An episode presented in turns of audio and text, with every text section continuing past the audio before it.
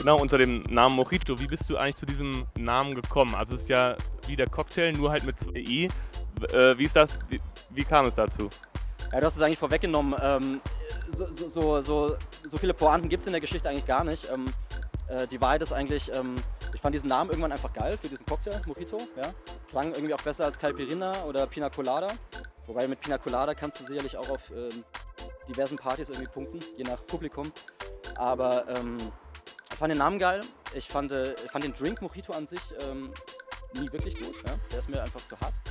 Und habe dann aber irgendwie wahrscheinlich geistesgegenwärtig ähm, in den ähm, späten 90ern, als das Internet schon aufkam und als man Google schon kannte, äh, mich irgendwie entschlossen, da muss irgendwie noch irgendwas rein, ähm, sprich ein Buchstaben. Ähm, und ich erwähne Google deswegen, weil das natürlich total sinnvoll war, da noch ein i reinzubauen, weil ich mich dadurch finde und weil natürlich irgendwie der Rest der Welt mich dadurch auch findet und ich auf äh, 100.000 äh, Cocktailrezepten lande.